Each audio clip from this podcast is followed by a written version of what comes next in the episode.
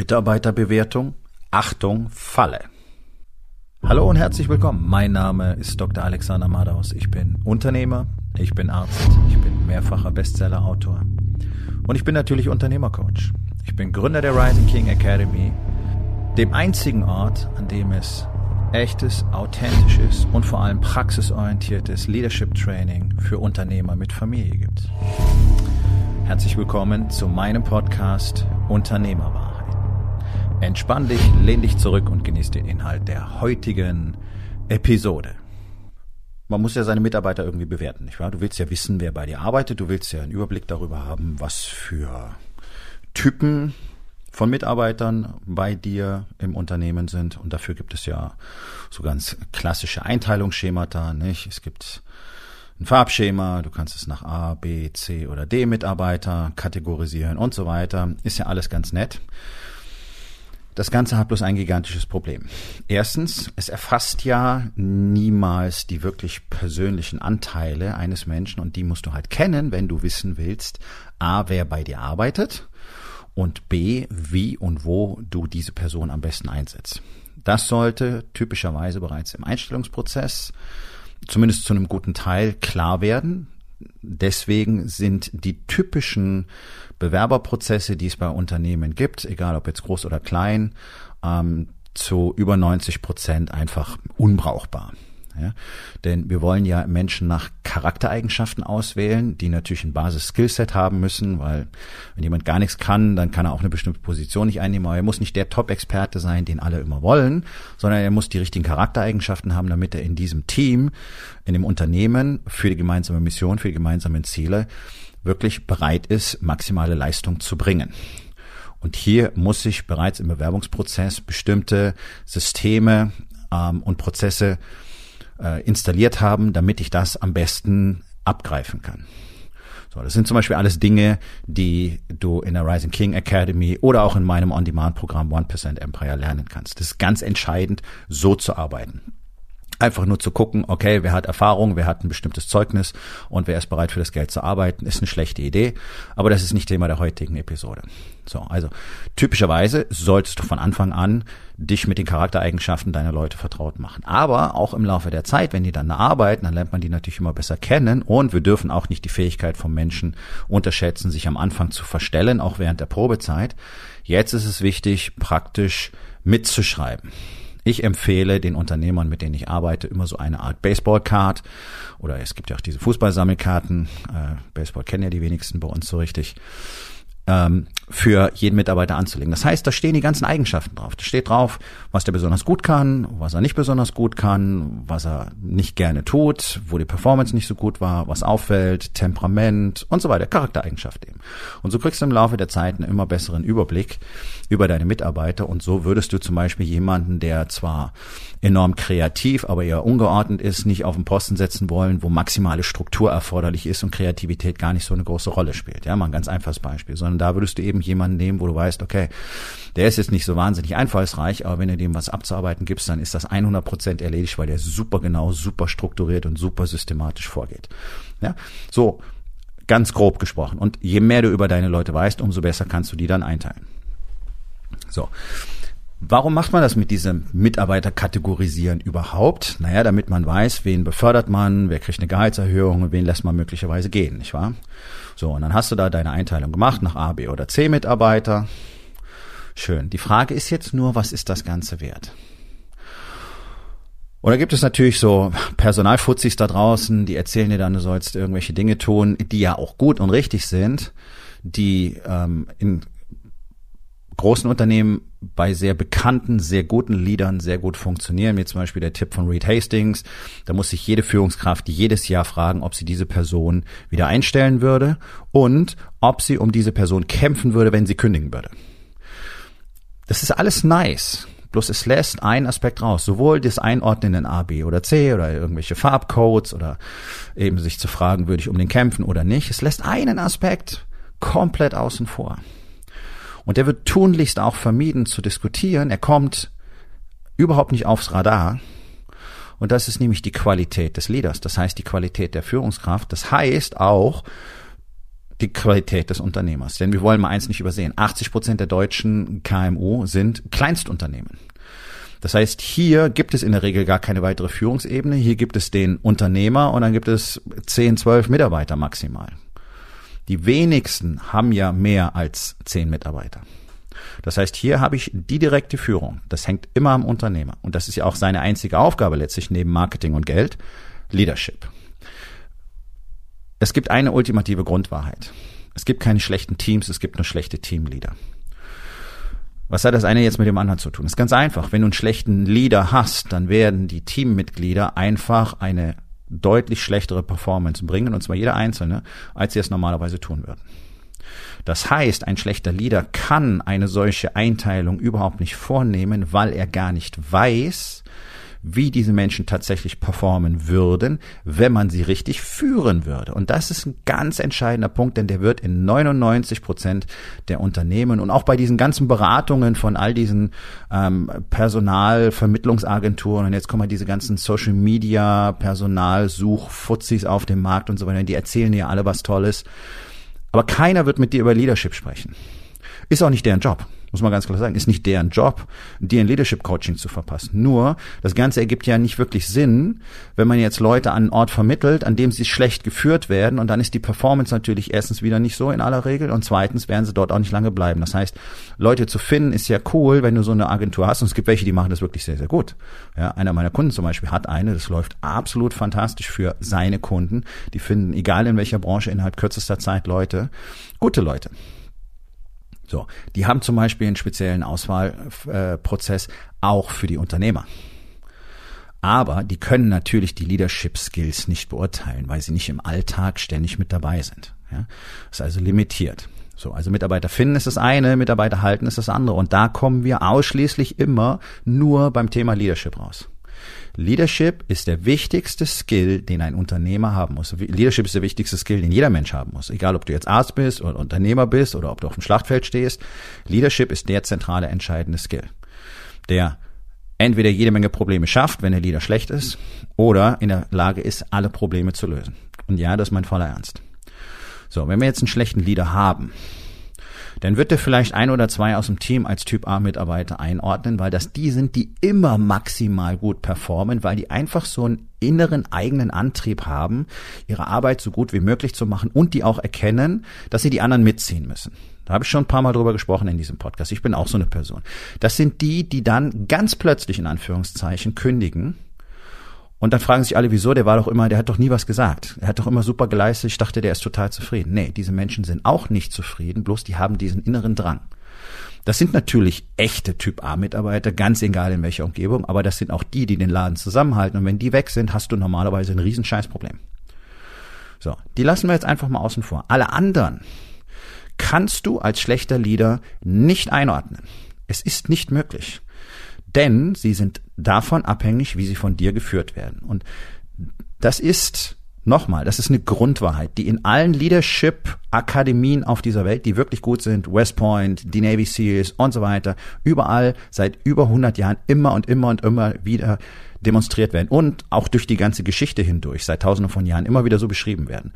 Wenn du den richtigen Anführer hast, dann wird ein schlechtes Team toll performen. Ich habe es selber miterlebt, ich habe es selber mitgemacht, ich war bei diesen Zieltrainings, ähm, nicht bloß einmal. Das ist einfach, es ist so. Punkt. 100 Prozent. Da gibt's keine Diskussion.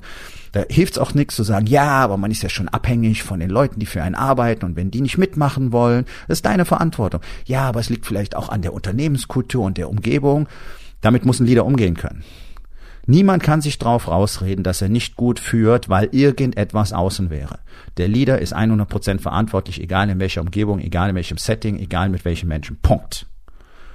Gibt es nichts. Alles andere sind nur Ausreden, Ausflüchte, typischerweise von denen, die gar keinen Bock drauf haben, sich als Leader weiterzuentwickeln. Ja? Ganz einfach. Wenn du jetzt ein schlechter Leader bist, hast du keine Ahnung, wer in deinem Team ist und du wirst viele von denen einfach nicht gut beurteilen. Das Fatale daran ist, das ist genau das Mindset, das ist genau die Einstellung, mit der du diesen Personen gegenübertrittst. Und wenn du das jetzt auch noch mal so richtig bewusst kategorisierst, dann wirst du das noch mehr zeigen. Das wird die Performance weiterdrücken. Das wird es den Menschen äh, immer mehr verleiden, dort zu arbeiten. Und wir wissen aus der Erfahrung, aus den Zahlen, aus den großen Zahlen von sehr großen Unternehmen mit Hunderttausenden von Mitarbeitern, wo zum Beispiel Leadership Trainer, ähm, hochkarätige Leadership Trainer, wie die Männer, von denen ich persönlich lerne, äh, exzellente Ergebnisse erzielen, dass 85 Prozent der problematischen Mitarbeiter eigentlich Hochperformer sind, die einfach schlecht geführt werden. Und auch bei den Unternehmern, mit denen ich zusammenarbeite, also die ich betreue als Coach und Mentor, ist es immer wieder das Gleiche. Da ist dieser hochproblematische Mitarbeiter und eigentlich reden wir schon über mögliche Kündigung. Und dann gibt es dieses magische Gespräch, das wir im Vorfeld planen mit diesem Mitarbeiter, in dem spezifische Fragen gestellt werden. Und dann kommt raus, den Mitarbeiter haben einfach verschiedenste Dinge gefehlt oder es war überhaupt nicht klar, worum es wirklich geht. Er hatte keine guten Anweisungen, es war nicht simpel genug kommuniziert, er hatte äh, gedacht, dass andere Erwartungen an ihn gerichtet sind und so weiter. Manchmal braucht ein Mitarbeiter mehr Führung, mehr Coaching, manchmal braucht er mehr Freiraum. Das ist ganz individuell. Solche Gespräche sollte man im Vorfeld deswegen auch unbedingt durchplanen, durchspielen, tatsächlich als Rollenspiel auch, um sich gut darauf vorzubereiten. Denn die typische Herangehensweise ist ja, naja, bist du nicht zufrieden, fehlt dir irgendwas, brauchst du irgendwas, mhm, hier sind die Ziele, die, werden nicht erreicht und das ist so nicht in Ordnung und da muss was passieren und hier sind die Vorgaben. Ja, das löst bloß das ganze Thema nicht. Weil es dich als Leader wieder komplett von deiner Verantwortung entbindet, auf gut Deutsch. Die Verantwortung liegt nämlich beim Leader herauszufinden, was diese Person tatsächlich braucht, und zwar von mir, von mir als Leader, damit sie besser performen kann. Und es ist in neun von zehn Fällen so, dass der Mitarbeiter, der bis gestern eigentlich schon sozusagen gekündigt war, jetzt plötzlich ein High-Performer wird. Weil es immer wieder die gleiche Story ist. Wenn Menschen keine gute Arbeit abliefern in einem Team, dann werden sie nicht gut genug geführt. Da hast du eine 80% Chance. Ja, es gibt Leute, die werden niemals gut performen und auch die findest du auf diese Art und Weise sehr zuverlässig raus und dann kann man die schnell filtern und aussortieren. Ja, es gibt keine 100% Quote bei beim Einstellen von tollen Mitarbeitern und äh, man muss dann eben entsprechend auch reagieren, was ja dann interessanterweise die meisten Unternehmer auch nicht tun, weil Sie ja befürchten, dann können Sie die Stelle nicht wieder besetzen. Also tolerieren Sie lieber schlechte Leistung, schlechte Leute, toxische Leute, die das ganze Team vergiften, ähm, realisieren nicht, dass Sie das Hunderttausende von Euro im Einzelfall kostet. Das ist eine statistische Größe. Und lassen die lieber da, damit ein Arsch im Sitz ist. Und mittlerweile kann man ja auch Sachen hören von Unternehmern, die sagen, hey, wenn er alle Gliedmaßen hat und bis zehn zählen kann, dann nehmen wir den, Hauptsache die Stelle ist besetzt. Das ist doch die schlechteste Einstellung, die man haben kann. Das ist eine Panikreaktion und das ist die Reaktion eines wirklich schlechten Leaders. Denn wenn du solche Leute in ein Team holst, wirst du natürlich das Team zersetzen. Du wirst die Performance des gesamten Teams drücken und zwar auf das Level des schlechtesten Mitarbeiters. Das ist den meisten auch nicht klar. Deswegen ist es ja so wichtig, von Anfang an drauf zu achten, dass du wirklich, wenn möglich, A-Player kriegst. Das dauert natürlich länger und zwar deutlich länger, als irgendjemand von der Straße zu holen. Und es wird dich auch mehr Zeit, Energie und Geld kosten. Das ist so. Aber downstream wird sich das zigfach amortisieren, weil du, wenn du solche Leute einstellst, weniger Leute für die gleiche, für das gleiche Ergebnis brauchst Du hast eine viel niedrigere Fehlerquote, du hast viel weniger Probleme im Team, du hast ähm, viel weniger Krankenstand und so weiter und so weiter und so weiter. Also Leadership ist gleichzeitig eine extrem gute Gesundheitsvorsorge und Burnout-Vorsorge für Mitarbeiter zum Beispiel, weil ein guter Leader seine Leute niemals ausbrennt oder überlastet. Und nur ein guter Leader kann tatsächlich wirklich seine Leute beurteilen und kategorisieren.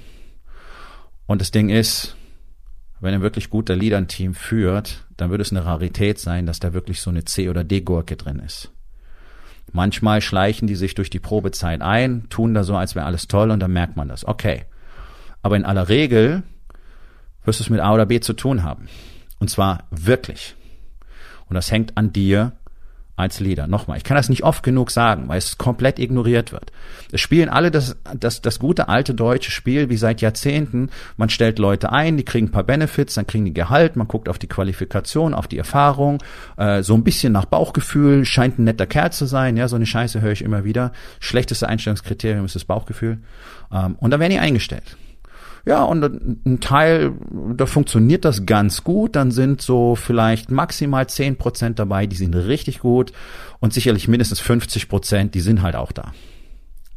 Und so läuft das im deutschen Mittelstand. So läuft das bei den KMUs. So wird eingestellt. Und hier ist die große Hürde, weswegen das auch für die allermeisten so bleiben wird. Denn das anders machen zu können, würde bedeuten, sich wirklich einem intensiven Leadership-Training zu unterziehen. Denn Leadership kannst du nicht einfach aus dem Buch lernen. Das kannst du nicht auf einem Wochenendseminar lernen und nicht durch einen Fernkurs an irgendeiner Hochschule oder so.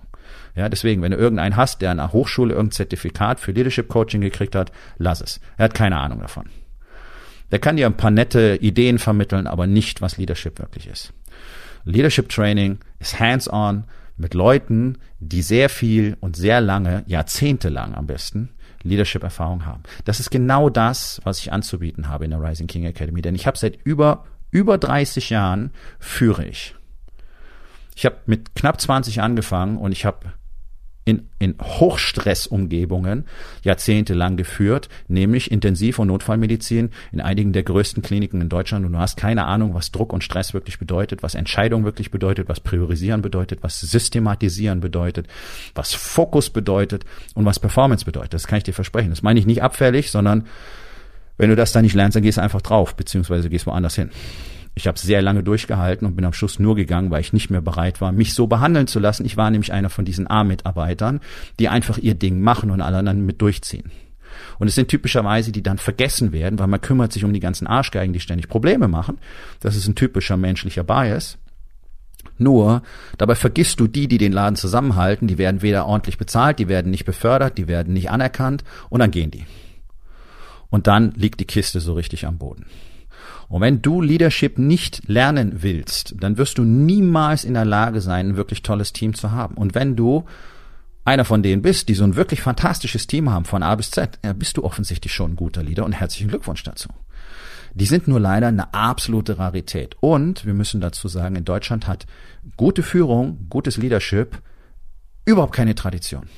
Es gibt auch, bis auf meine Bücher, praktisch keine gute deutsche Literatur über dieses Thema. Du findest ab und zu was aus dem Englischsprachigen übersetzt. Und das war's. Aber hier in Deutschland, guck dir die Politik an, guck dir die großen Konzerne an, guck dir die Wirtschaft an.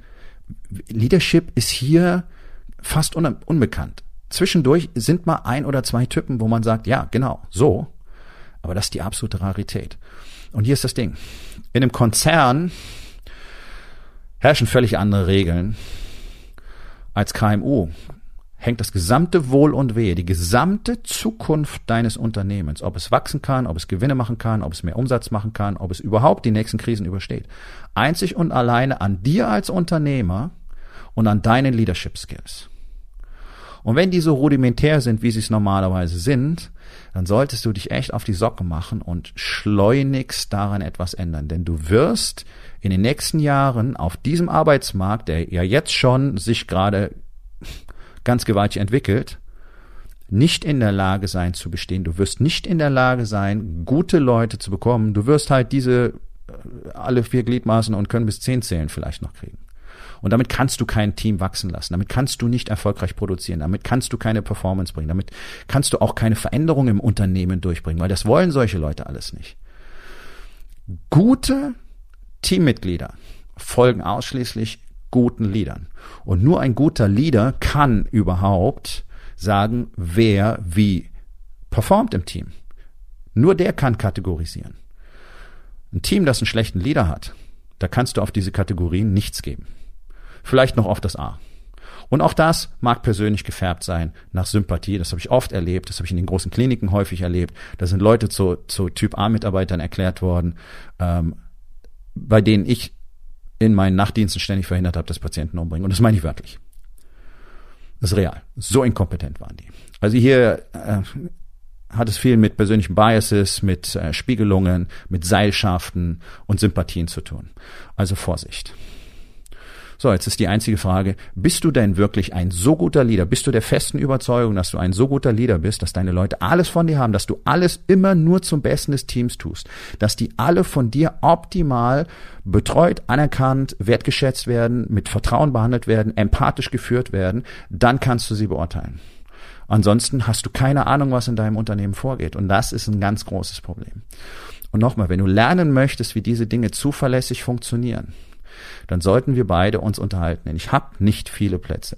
Im Januar startet die neue Runde in der Rising King Academy. Das Programm ist 50 Prozent leichter, es ist 50 Prozent billiger, es ist powervoller als früher, weil ich sehr viel gelernt habe in den letzten Jahren. Es ist nochmal runterdestilliert und es ist vor allen Dingen in seinem in seiner Struktur, in seiner Systematik so viel mächtiger geworden, als es noch vor vielleicht anderthalb Jahren gewesen ist. Und wenn du nur eine Sache nur eine Sache, die du bei mir lernst, erfolgreich umsetzt, dann wirst du dir A, sehr viel Geld sparen, und zwar sehr viel mehr Geld, als es kostet, mit mir zu arbeiten. Und du wirst B, in den nächsten Jahren und Jahrzehnten sehr, sehr viel mehr Geld verdienen mit deinem Unternehmen. Sehr viel mehr Geld, als die Zusammenarbeit mit mir kostet. Und das behaupte ich mit vollster Gewissheit, weil ich über die letzten Jahre am laufenden Band solche Ergebnisse erzeugt habe. Ich sage ja, wenn du nur eine Sache umsetzt, wenn du fünf umsetzt von denen, keine Ahnung wie viel es sind, dann ist der Effekt natürlich um ein Vielfaches größer. Und das ist kein hohles Gerede, das ist kein Blabla. Das ist das, was ich in über 70 Unternehmern über die letzten Jahre immer und immer und immer wieder gezeigt habe. Es ist ein zuverlässiges System. Das ist nicht irgendein Blur ausgedacht, sondern es funktioniert ja seit Jahrzehnten, wenn du so willst, weltweit. Das ist ja alles nicht von mir erfunden, sondern ich habe es gelernt. Ich habe das getan, was die meisten nicht tun wollen. Ich bin nämlich dahin gefahren, wo die echten Koryphäen sind diesbezüglich und lerne von denen bis heute hands-on eins zu eins. Und ich behaupte, dass ich einer von vielleicht drei Leuten bin, die dir das im deutschsprachigen Raum zeigen können. Vielleicht sogar der einzige. So, aber genug Selbstbeweihräucherung. Ich kann dir definitiv helfen, wenn du KMU-Unternehmer bist. Und jetzt ist es letztlich nur an dir, eine Entscheidung zu treffen, ob einfach alles so weiterlaufen soll wie bisher. Wir wiederholen einfach das, das gleiche Jahr immer wieder und schauen zu, wie alles dahin geht. Oder ob du bereit bist, diesen Schritt zu machen und zu entscheiden, dass du in dieser sich so rasant verändernden Welt weiterhin erfolgreich bestehen möchtest. Denn das stelle ich in diesem Moment für mindestens 95 Prozent der deutschen KMUs extrem in Frage weil die sich nicht bewegen. Die tun nichts, die verändern nichts. Und so wie es hier ist, so funktioniert es nicht. Das sehen wir jetzt jeden Tag. Das ist mehr als deutlich. Und alles hängt am Thema Leadership.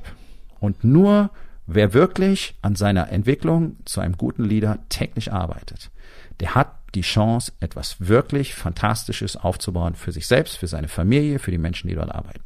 Das ist der Punkt. Und wenn das für dich spannend klingt, dann lass uns beide miteinander reden. Geh auf rising-king.academy. Dort findest du jede Menge Informationen und auch jede Menge Input und äh, Tipps, wenn man so will, wertvolle Tipps und natürlich die Möglichkeit, direkt mit mir Kontakt aufzunehmen. Nun, das war's mit der heutigen Episode.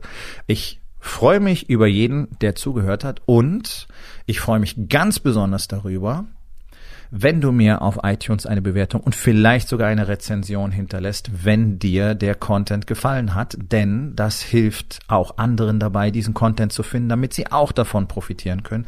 Und miteinander ist genau das, was wir unbedingt lernen müssen. Und ich würde mich natürlich freuen, wenn du vielleicht in eins meiner Bücher reinschaust. Du wirst dort sehr viel Wert für dich finden.